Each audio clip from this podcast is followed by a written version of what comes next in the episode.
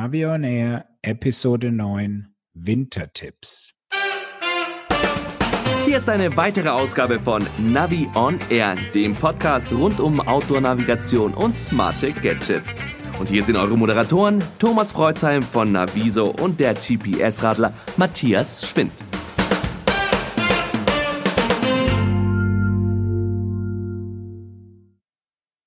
Guten Morgen, guten Abend, Mahlzeit. Wann auch immer ihr uns hört, es ist wieder Navi on Air Zeit. Ich bin der Matthias und mir gegenüber sitzt der Thomas. Grüß dich, hallo. Hallo Matthias und hallo liebe Podcast-Hörer. Was hast du denn in letzter Zeit so von dir gegeben, ausprobiert? Was gibt's da Neues? Ach, ich habe eigentlich äh, einen größeren Test ähm, gemacht jetzt gerade, aber ich wollte dich mal fragen, ob deine Phoenix 6 jetzt endlich da ist. Ja, sie ist da. Hat mich sehr gewundert. In der letzten Episode haben wir ja noch davon gesprochen, dass ich äh, eine Mail bekommen habe, wo ich auf Anfang Januar vertröstet wurde. Hm, vielleicht hat Garmin das gehört und hat es mal schnell vorgezogen. Auf jeden Fall letzte Woche kam die Phoenix 6X Pro Solar bei mir an. Und schon mal ausprobiert? Ich habe sie schon mal ein bisschen ausprobiert, bisschen mit rumgespielt. Ähm, was mir am Anfang gleich mal aufgefallen ist, was gut funktioniert hat, war wirklich der Kopplungsprozess mit dem Smartphone. Da hat es ja in äh, der Vergangenheit ab und zu mal gehackt. Das ist also wirklich einwandfrei durchgelaufen. Ähm, ansonsten, sie ist ja größer geworden. Das ist natürlich beim Display ist es eine angenehme Sache. Ähm, wie man das bei den Phoenix-Uhren gewohnt ist, hervorragend verarbeitet, aber das war die 5X und die 5 Plus auch schon. Also insofern nur sehr kleine Weiterentwicklung und diese Solargeschichte, die ja da Sonnenlicht in Batteriekapazität umwandeln soll, kann man natürlich im Moment bei dem Wetter nicht wirklich ausprobieren. Ja, genau, das wollte ich gerade sagen. Also ist ja eigentlich eher eine Sommeruhr als eine Winteruhr, ne? So ist es genau. Also da, ich weiß nicht, ich muss vielleicht mal mit Garmin reden, ob ich die dann bis zum Sommer behalten darf. ja, aber die passt ja eigentlich heute gar nicht in unsere Wintertipps, aber vielleicht kannst du ja trotzdem mal ausprobieren, wie sie sich auch im Winter schlägt, ob da nichts einfriert oder so. Kann man ja beim nächsten Mal darüber berichten. Da werden wir ähm, regelmäßig hier mit Sicherheit Updates dazu bringen können und ich plane da auch ein paar Videos dazu. Ja, aber ich war jetzt die ganze Zeit unterwegs. Also Matthias weiß ja nicht, wie kalt es bei dir so war. Bei uns war es so an die null Grad, immer so vier, fünf, sechs Grad, also nicht richtig gemütlich. Aber die Tests bringen einen ja nach draußen und ähm, ich habe ja letztes Mal schon gesagt, den ähm, Navic 400 habe ich mir vorgenommen und habe mir dann schon die ersten äh, Fahrten dann gegönnt. Und das habe ich jetzt auch weiter fortgesetzt. Und jetzt habe ich endlich auch meinen Testbericht auf Pocket Navigation veröffentlicht. Den kann man sich ab heute anschauen. Wahnsinn, wie schnell du da warst. Ja, aber ich denke, du folgst da auch in Kürze mit deinem Testbericht, oder? Ja, gut, bei mir dauert es noch ein bisschen, ähm, was wahrscheinlich schon online sein wird, wenn diese Episode rauskommt, ist erstmal der Test vom TUNAV Trail 2 den ich ja schon als fast direkten Mitbewerber vom Navic 400 sehe. Mhm. Das wollte ich dir jetzt als Überraschungsbonbon kredenzen, denn ich bekam eine Mail jetzt gestern von, äh, von Compe GPS und die sagten mir, ja, dein Trail 2 ist unterwegs, juhu, und morgen wird er da sein. Ja, Wahnsinn, super. Ja, aber vielleicht nochmal zum Navic 400. Ähm, du hast ihn ja auch da. Wie waren denn deine ersten Eindrücke? Ähm, Display, sagen wir mal so, Beziehungsstatus kompliziert. Also wenn wirklich die Sonne mal rauskommt und ich habe an einem schönen Tag, war ich draußen unterwegs, um schon ein paar Fotos mitzumachen. Also da muss man schon die Hintergrundbeleuchtung sehr stark hochdrehen, dass man da noch gut was erkennen kann. Ja, also wenn man die, was ich immer mache, eben ähm, in direkte Sonne ähm, setzt, also dass die Sonne wirklich direkt drauf scheint, dann wird es natürlich schwierig. Aber ähm, ich muss ehrlich sagen, ich habe jetzt ein paar Fahrten damit gemacht. Wir hatten hier immer sonnigen Himmel, wirklich blauer Himmel, Wintersonne, das heißt etwas tiefstehende Sonne. Mhm. Und da konnte ich teilweise auch schon mit 15 Prozent Hintergrundbeleuchtung, also wirklich weniger als die Standardeinstellung, konnte ich fahren und auch durchaus was erkennen. Also da, damit konnte man sich dann wirklich ähm, bewegen. Das war also kein Problem. Und von daher, ich habe ja auch so ein bisschen Skepsis gehabt, aber eigentlich so in den Jahreszeiten kann man es eigentlich ganz gut verwenden. Okay, ja, ist vielleicht ein bisschen Quengeln auf hohem Niveau dann. Wie war es bei dir mit der Stabilität? Hatte ich jetzt keine Probleme, dass er irgendwie abstürze. Das Einzige ist wirklich ganz bitter, ist ja die Aufstartzeit. Also, puh, das ist schon mal die Geduldsprobe, bis der hochgefahren ist. 65 Sekunden. Okay, danke. Ich habe es noch gar nicht gemessen. ja, also ich hatte in der Tat bei den ersten Touren schon ein paar Abstürze, interessanterweise immer, ähm, also beim Anfang bei der Berechnung teilweise, aber dann auch, als ich unterwegs war und dann das Gerät äh, sich auf dem Track wiederfand, den ich eigentlich schon eingegeben hatte. Ich weiß nicht, ob das irgendwie was ausmacht, aber ähm, dann musste er nochmal hochfahren und das ist dann so ein bisschen hm, Geduldsfaden belastend, sagen wir mal so. Ja, das ist eine schwierige Sache. Also du hast auch äh, Tracks, geplante Tracks importiert? Ja, klar. Ja. Okay. Und das ist ja was, was man von ähm, Ciclo noch nicht vorsieht. Ähm, es ist, gibt ja noch auch gar kein Handbuch. Also heute habe ich noch nicht auf die Webseite geschaut, aber es gab ja kein PDF-Handbuch, nur eine Schnellstartanleitung und da steht zwar was von GPX-Tracks drin, aber nicht, wie man die drauf bekommt.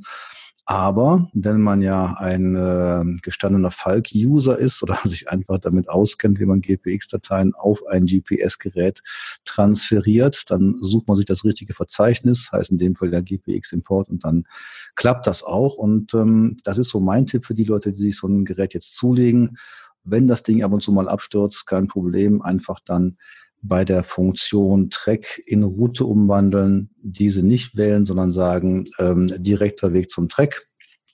Und das ähm, führt dann dazu, dass dann einfach nur diese Tracklinie angezeigt wird, diese blaue Linie, der man hinterherfahren kann, wo man auch sieht, wie weit es noch ist, wie lang es, nee, wie weit es noch ist, wie lange es noch dauert, sagt er dann nicht bei der Funktion.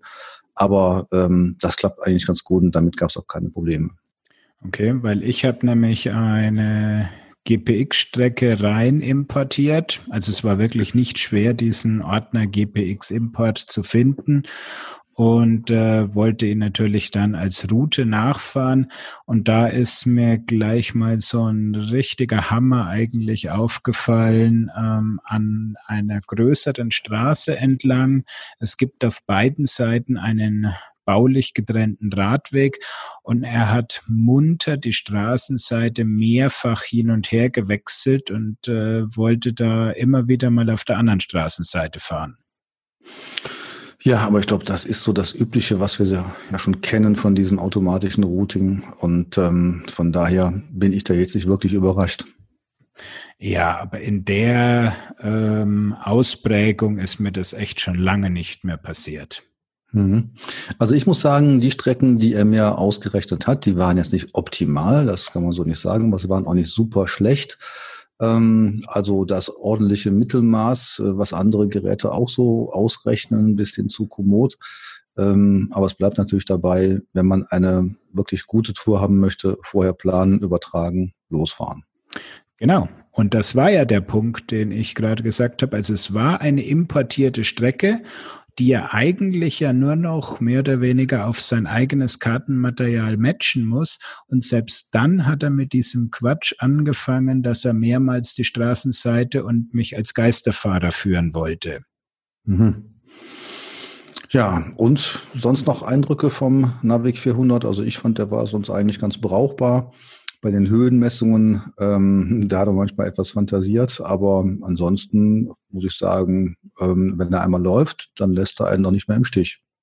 Ja, das war gut und auch die ähm, Abbiegehinweise, also die Pfeile auf der Karte waren sehr deutlich zu sehen. Auch das hat mir gut gefallen. Jo, also dann können wir ja äh, mal auf deinen endgültigen Testbericht gespannt sein und äh, bin mal gespannt, ob der sich wiederum von meinem wesentlich unterscheidet. Das kannst du dann vermutlich erst nächstes Jahr nachlesen. okay. Gut. Was gibt's noch Neues bei dir? Es kam eine Pressemitteilung von der Firma Sigma.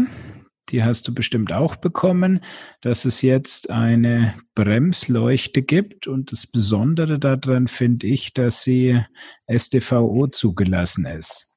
Mhm. Ist das bislang nicht der Fall gewesen? Also ich kenne auch äh, so Beleuchtungen ähm, im Bereich Lease-Sein, die sowas gemacht haben, die man auch mit ihren eigenen ähm, GPS-Computern dann steuern kann. Und die hat keine Zulassung und wird deshalb auch nicht in Deutschland vertrieben. Mhm. Tja, also mein ähm, Testmuster ist unterwegs äh, und da auch, äh, auch da bin ich mal gespannt, wie es sich schlägt. Also ich war mit diesen Sigma-Leuchten immer ganz zufrieden, kompakt gebaut und ähm, also von der äh, Leuchtstärke immer sehr gut. Also von daher hoffe ich auch da mal wieder auf ein schönes Instrument. Okay, da hältst du uns dann auf dem Laufenden, weil ich habe da nichts angefragt. Mhm. Und gab es denn keine weiteren Pakete bei dir jetzt? Äh, nein, außer der Phoenix 6 ist äh, in den letzten zwei Wochen nichts hier für den Blog angekommen. Dann hat der digitale Nikolaus dich ja wirklich fast im Stich gelassen. Na, also komm, so eine Phoenix 6, äh, man muss sagen, mittlerweile, die hat 950 Euro wert. Also das ist schon ein Wort, finde ich, für so eine Uhr. Früher wurden die mal so als ähm, äh, Härtetest hinter so Skiern angebunden. Da gab es mal so eine Timex-Reklame. Ich weiß nicht, das war vielleicht schon äh, noch vor deiner Zeit. Ich kann mich noch gut dran erinnern. Es war eine super Fernsehreklame und da wurde dann immer gesagt, boah, das ist ja wirklich so der Hammer. Das Ding wird jetzt durch dick und dünn geschleudert und so weiter. Und irgendwann holte man dann dieses Gerät vom äh, Ski wieder weg, vom angebundenen und dann ja, hatte die, die Uhr die wunderbare gleiche Zeit wieder ein, ein anderes Handgelenkmodell. Also das war dann so das äh, Paradebeispiel der Robustheit. Ja, ich glaube, das wird es ja auch überleben. Also robust gebaut, würde ich sagen, ist es schon sehr gut. Mhm. Ja, dann sollten wir doch mal überleiten zu unserem Hauptthema, denn wir haben uns ja vorgenommen, Wintertipps zu geben. Genau, so langsam kommt zumindest noch kein Schnee, selbst bei uns hier, aber es ist ganz schön kalt. Und wenn wir da auf Testfahrt sind, also mir geht's jedenfalls so, dann sind dicke Handschuhe Pflicht. Wie bist du da unterwegs? Ja, ich habe mir das auch vorgenommen, dieses Thema. Ich bin eigentlich ein Fan von dünnen Handschuhen, weil eben mit dicken Handschuhen kann man eigentlich kaum was machen. Das ist so meine Erfahrung. Und ähm, dann haben wir uns mal hingesetzt und gesagt, ähm, vom Radtouren-Magazin machen wir jetzt einen Test. Und dieser Test, der geht eben um Touchscreen-fähige Handschuhe, also nicht einfach Winterhandschuhe, sondern die sollen ähm, fähig sein, ein Smartphone zu bedienen oder einen Touchscreen von einem GPS-Gerät. Dann haben wir uns an die verschiedenen Hersteller gewendet, haben acht verschiedene Paare getestet und da muss ich sagen, war ich jetzt von dem Ergebnis sehr überrascht. Inwiefern? Die Touch-Funktion oder eher die Wärmethematik? Ja, die Wärmethematik ist ja schwierig. Ich habe dann ähm, bei manchen Testmustern so einen äh, Temperaturbereich angegeben gesehen, bei anderen nicht. Und ähm, habe dann mal gefragt, die Firma Röckel gibt dann keinen Wärmewert an, die ist ja sehr bekannt für ihre Handschuhe. Und dann sagten die mir, ja, das ist einfach sehr verschieden individuell. Der eine schwitzt sehr stark, ähm, schon bei leichtem Sport, der andere nicht. Und äh, der eine ähm, hat ein anderes Kälteempfinden und so weiter. Also da einen sinnvollen Temperaturbereich anzugeben, ähm, halten die für schwierig. Und das kann ich auch ungefähr nachvollziehen. Ähm, ich habe den Test dann in zwei Teile geteilt. Einmal die Übergangshandschuhe, also dünnere Handschuhe, wo quasi keine Fütterung war und dann diese klassischen Winterhandschuhe mit einer Isolierschicht, diese auftragenden dicken Handschuhe und da hatten wir jeweils dann eben vier Paare auf, die, auf der einen und auf der anderen Seite. Okay. Und jetzt für unser Thema natürlich besonders interessant, wie schaut es jetzt mit der Touchscreen-Fähigkeit? Sind da eigentlich große Unterschiede? Weil meine Erfahrung ist so, naja, sie sind alle mehr oder weniger halt ein, ein Riesenpad und ein präzises Bedienen ist nicht so wirklich möglich. Ja, also präzises Bedienen äh, ist natürlich, das sind natürlich Grenzen gesetzt, aber ähm, ich, auch da war ich erstaunt. Also zunächst mal muss man sagen, ähm, dicker Handschuh heißt noch lange nicht schlechte Touchscreen-Bedienung. Mhm. Also ich war erstaunt, wie mit diesen wirklich dicken Winterhandschuhen ähm, dieses das ähm, Smartphone reagiert und auch ähm, ja diese Spreizbewegung, dieses Pinchen, also dieses Zoomen auf einem Bildschirm, wie das funktionieren konnte. Wenn man sich da ein bisschen ähm, Mühe gibt, klappt das sogar sehr präzise. Natürlich während der Fahrt am Fahrrad ist dem Grenzen gesetzt, aber auch ähm, das wäre auch ohne Handschuhe natürlich nicht so ganz leicht möglich. Aber jedenfalls die erste Erfahrung war, dass auch diese dicken Handschuhe, die Siegermodelle zumindest, da wirklich sehr sensibel reagierten. Okay, klingt auf jeden Fall sehr spannend. Und ähm, wann kann man den Test dann lesen? Den kann man jetzt äh, also in der nächsten Woche lesen. Also ab 18. Dezember ist das Heft ähm, am Kiosk. Aber ähm, vielleicht noch da so zwei, drei Sachen dazu. Ähm, wenn man nämlich sich für diese Handschuhe interessiert, ähm, sollte man nicht einfach dem Label Touchscreen Fake äh, vertrauen, was die Hersteller an ihre Handschuhe inzwischen auch anbringen. Denn äh, die Kollegen haben mir auch gesagt, ja, also Touchscreen-Fähigkeit, das ist jetzt äh, schon etwas, was wir immer wieder hören, was, was gewollt ist, nicht nur von Fahrradfahrern, sondern auch eben von anderen Outdoor-Nutzern. Und eigentlich bei den Siegermodellen nur, da war wirklich eine sehr gute Empfindlichkeit festzustellen. Also mit denen konnte man fast so gut arbeiten, als wenn man keine Handschuhe anhatte, mit diesen, mit diesen dünnen Modellen. Und ähm, andere ähm, sehr renommierte Hersteller hatten dann ähm, man kann ja auch meinen Namen nennen, als aber nachlesen. Also Röckel hat ein Prinzip, dass man zum Beispiel nur den Daumen und den Ringfinger mit einer touchscreen-fähigen Kuppe quasi versieht. Und das wiederum fand ich jetzt nicht so toll. Ja, also musst dir vorstellen, wenn du jetzt auf einmal nicht mit Daumen und Zeigefinger zoomst, sondern eben Daumen und Ringfinger, das ist schon ziemlich gewöhnungsbedürftig. Absolut. Also ich meine, ich würde nie drauf kommen, dass ich äh, einen anderen Finger außer den Zeigefinger mal für das Touchen erstmal äh, benutze. Also insofern würde ich da sofort mal in Stocken geraten und sagen, hey, da funktioniert ja gar nichts. Ich gehe mit dem Zeigefinger drauf, jetzt mal abgesehen von Pinch-to-Zoom-Geschichten. Ich gehe mit dem Zeigefinger drauf, will irgendeinen Button drücken und mit dem Zeigefinger tut sich da überhaupt nichts. Also, puh. Ja, aber da gibt es wirklich ganz unterschiedliche Philosophien. Wir haben auch äh, ein paar Handschuhe oder einen Hersteller nicht in Test reingenommen, Grab On. Die haben wirklich nur im Daumen eine Touchscreen-Fähigkeit. Und das liegt einfach daran, ähm, haben sie mir erklärt, weil man die anderen Finger einfach sehr griffig machen möchte für die Bedienung der Lenker, Hebel, Schalthebel etc. Und dann werden die silikonisiert. Dann bekommen die diese etwas griffige Beschichtung und das wiederum verträgt sich jetzt nicht mit dieser Touchscreen-Fähigkeit. Hm, ja, okay, wobei, ähm, wie ist es, mit welchem Finger schaltet man eine Kettenschaltung? Eigentlich also, durch den Daumen, oder?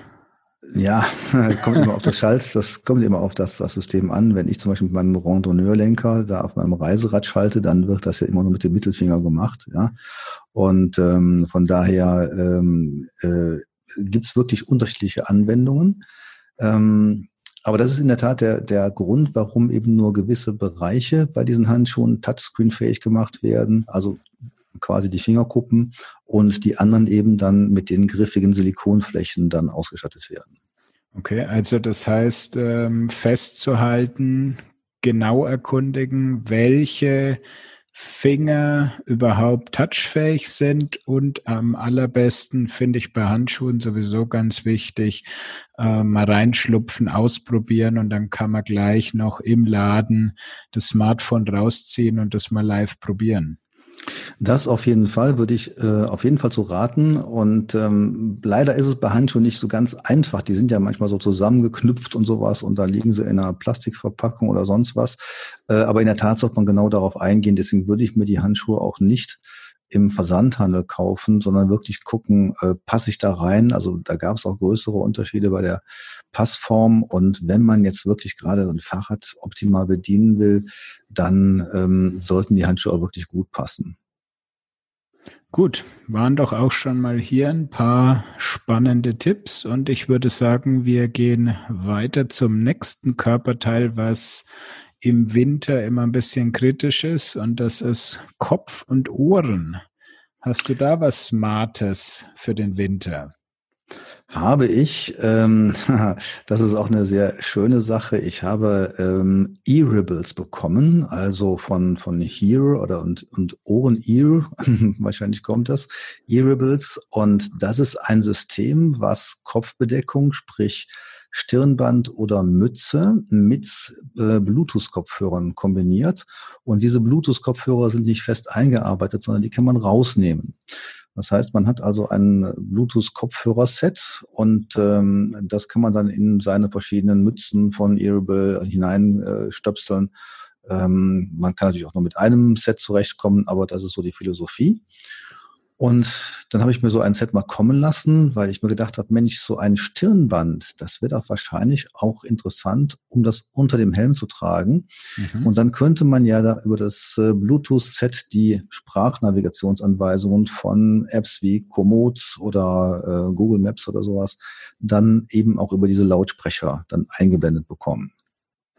Okay, und mechanisch passt so ein Stirnband unter den Helm? Es kommt wahrscheinlich dann auf den speziellen Helm drauf an. Bei mir war das kein Problem. Ich konnte meinen Helm etwas aufweiten ähm, und dann passte das ganz gut drunter. Es trägt natürlich, es ist ja eher so ein Winteraccessoire, trägt natürlich ein bisschen auf. Aber es funktionierte, war dann auch ähm, auf so Touren über anderthalb, zwei Stunden gar kein Problem, hat wirklich gut funktioniert und vor allen Dingen, es gab einen richtig guten Sound. Okay. Also ist vergleichbar mit irgendwelchen in ihr Ohrstöpseln. Ja, das Problem ist ja in unserem Bereich, dass äh, wir eigentlich ja nicht zu diesen In-Ear-Ohrstöpseln raten, sondern ähm, weil man dann ja auch kein Verkehrsgeräusch mehr hört, sondern wir sagen ja immer, äh, liebe Leute, seht zu, dass ihr einerseits gut beschallt werdet, dass ihr deutlich was versteht, aber dass ihr andererseits eben auch die Umgebungsgeräusche hört.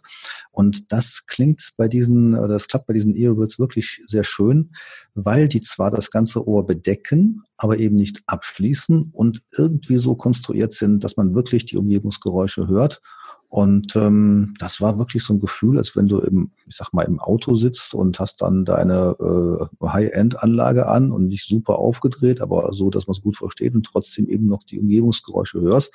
Eigentlich sogar noch besser, weil man eben natürlich draußen im Fahrrad kriegt man ja noch mehr mit. Also das war wirklich eine tolle Sache. Und es klappte sogar gut mit dem Telefonieren. Ich habe also ja schon mehrere Headset-Kombinationen ausprobiert, äh, auch mit verschiedenen smarten Helmen. Aber da konnte man sogar bei relativ langsamer Fahrt mit jemand telefonieren, ohne dass der durch die Windgeräusche wahnsinnig wurde, die das Mikrofon nachher einfängt. Also da habe ich ja auch mit, mit Helmen gute Erfahrungen, aber dieses Thema mit ähm, ich möchte Musik oder ich möchte Sprachansagen hören und gleichzeitig nicht vom Verkehr abgeschottet sein, das ist natürlich ein wichtiger Punkt. Und ähm, als du mir im Vorgespräch gesagt hast, diese Earables und so, dann habe ich sofort an diese In-Ears gedacht, wo ich ja auch ein paar getestet habe und ähm, die sind da wirklich nicht so toll und die bieten dann, also die ich im Test hatte, die bieten dann noch so eine Hear-Through-Funktion an, die kann man komplett vergessen auf dem Fahrrad, weil ähm, das Mikrofon außen nimmt dann nur die Windgeräusche an und verstärkt sie nach innen. Also da wird man nach 30 Sekunden wahnsinnig und man hört auch nichts außer Rauschen. Also insofern würde ich einfach auch mal den Hörern empfehlen, schaut mal in die Show Notes. Wir verlinken die, weil das ist äh, schon ziemlich schwierig zu erklären, wie diese Teile konstruiert sind, wie sie in die Mütze eingepasst werden. Also da schaut mal einfach auf das Bild drauf. Genau, aber du hast da auch Erfahrung mit Windhelmen. So ist es genau. Und ähm, der hat zwar leider keine Bluetooth-Headset-Funktion, aber dafür eine tolle Beleuchtung. Und das ist der Helm von der Firma Lumos. Mhm. Also das heißt, man kann ihn irgendwie anknipsen, hat einen Akku drin und so und dann hast du da eine Scheinwerferfunktion oder sowas. Genau, es ist einer der ganz wenigen, die ich in dem Bereich äh, kenne, die nicht nur ein Rücklicht haben, sondern der auch vorne eine Beleuchtung hat. Jetzt also keinen gerichteten Scheinwerfer, um auch irgendwie nachts die Straße auszuleuchten, sondern ähm, ein Bereich, ich würde jetzt mal sagen, so irgendwo hm, 200 Grad, also mehr als die Hälfte des Helmes ist dann weiß beleuchtet und damit wird man wirklich optimal gesehen. Also da wurde ich auch schon dann teilweise an der Ampel stehend drauf angesprochen. Sagen, was ist denn das für ein Helm? Es sieht dich ja wirklich mal genial damit, diese Fahrradfahrer, die sonst immer im Dunkelmodus, da Stealth-Modus rumfliegen. Also ich finde sowas auch viel toller, als wenn man immer diese komischen Leuchtjacken anhat, diese Westen. Und äh, von daher kann ich mir schon vorstellen, das sieht einfach schick aus, oder?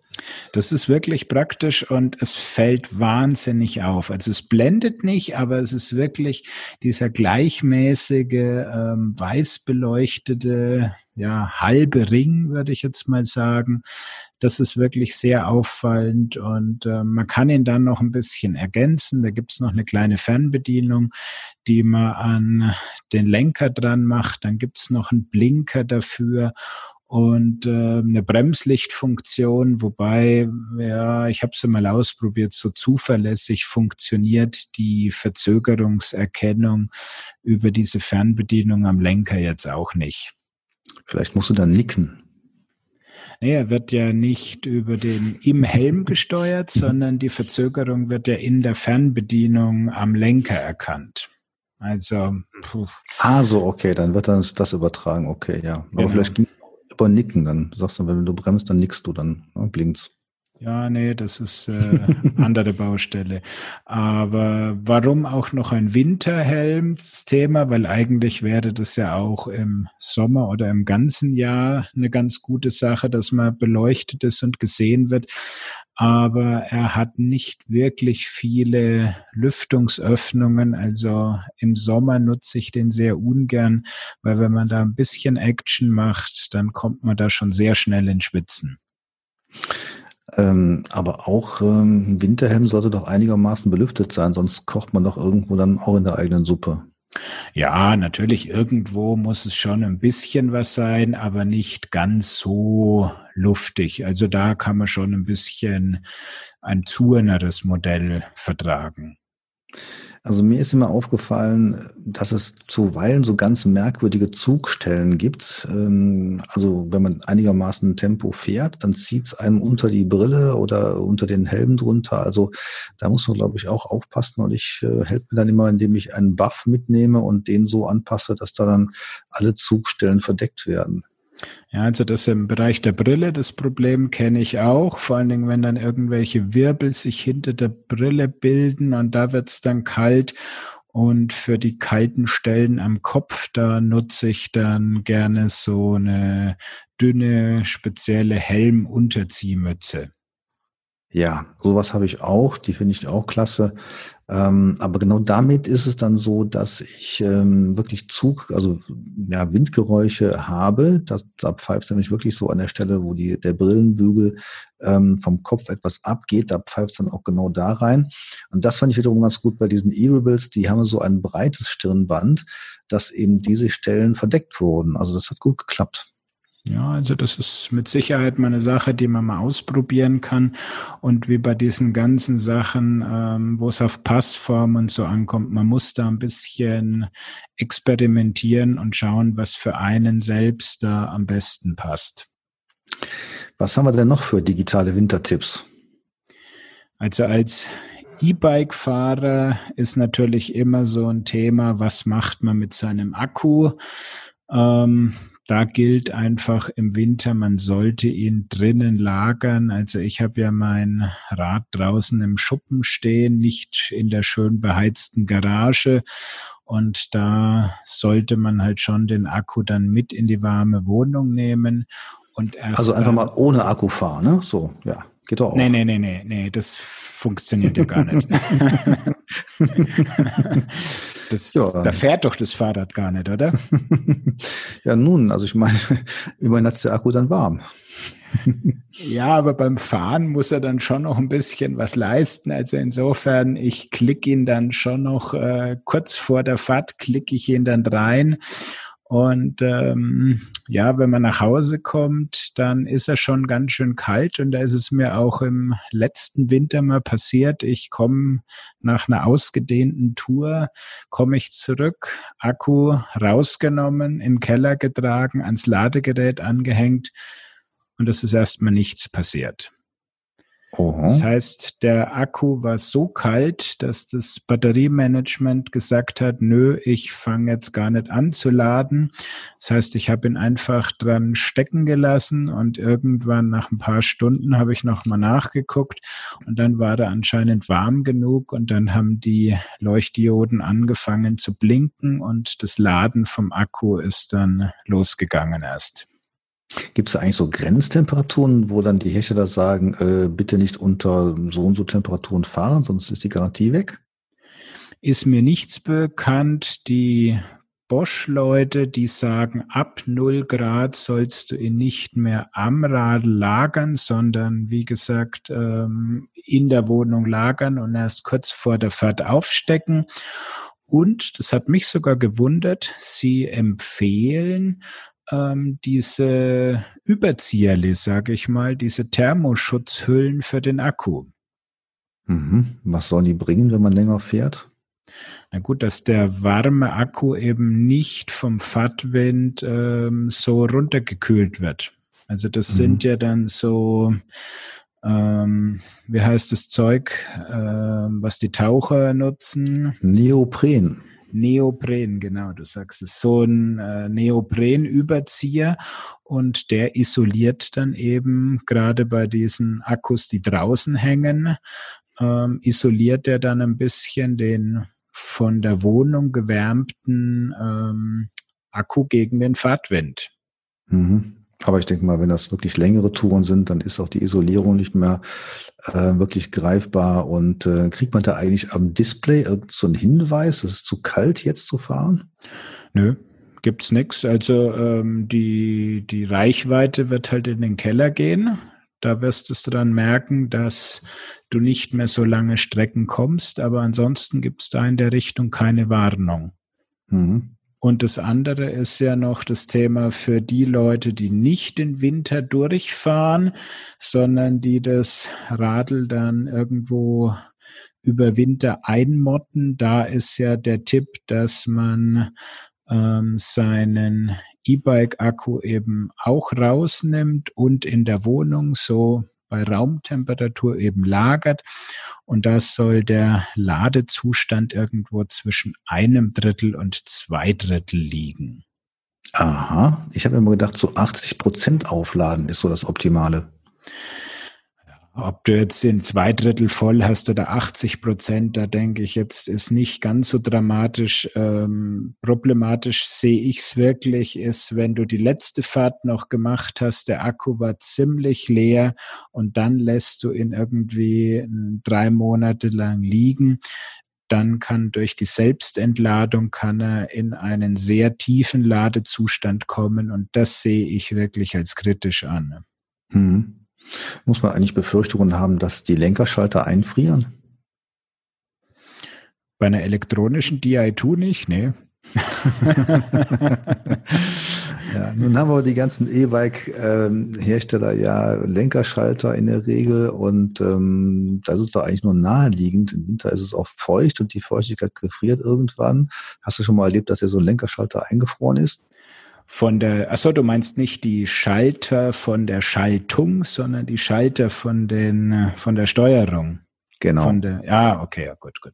Weil ich meinte, die anderen äh, Schaltungsbetätigungen, die hast du ja auch bei jedem Biobike und da können natürlich Bautenzüge eingefrieren.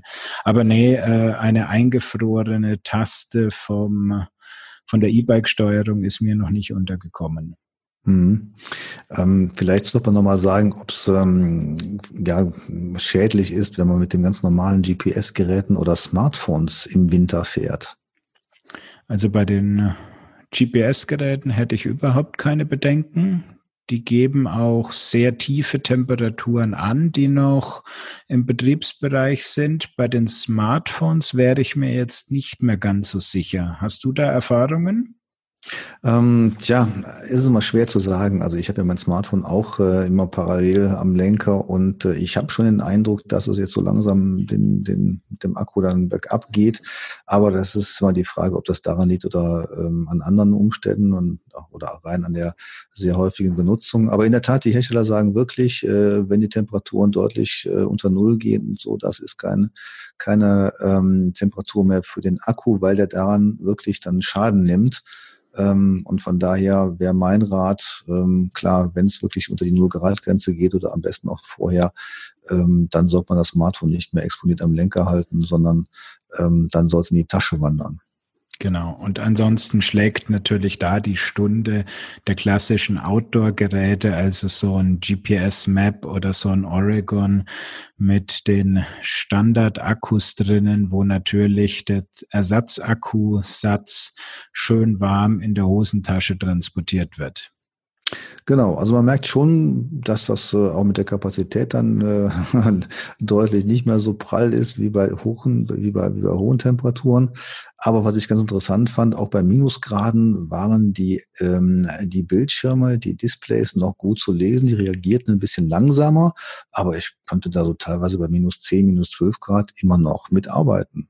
Ja, also das ist wirklich überhaupt kein Thema. Und dann kommt natürlich der Tipp für die Stromversorgung bei sehr kalten Temperaturen, einen Satz Lithium-Batterien in den Garmin reinstecken. Ist zwar ja. so teuer, aber der macht auch bei Kälte nicht schlapp. Habe ich auch seit Jahren berücksichtigt, diesen Tipp. Und seit Jahren liegen bei mir diese Lithium-Batterien rum und werden nie gebraucht.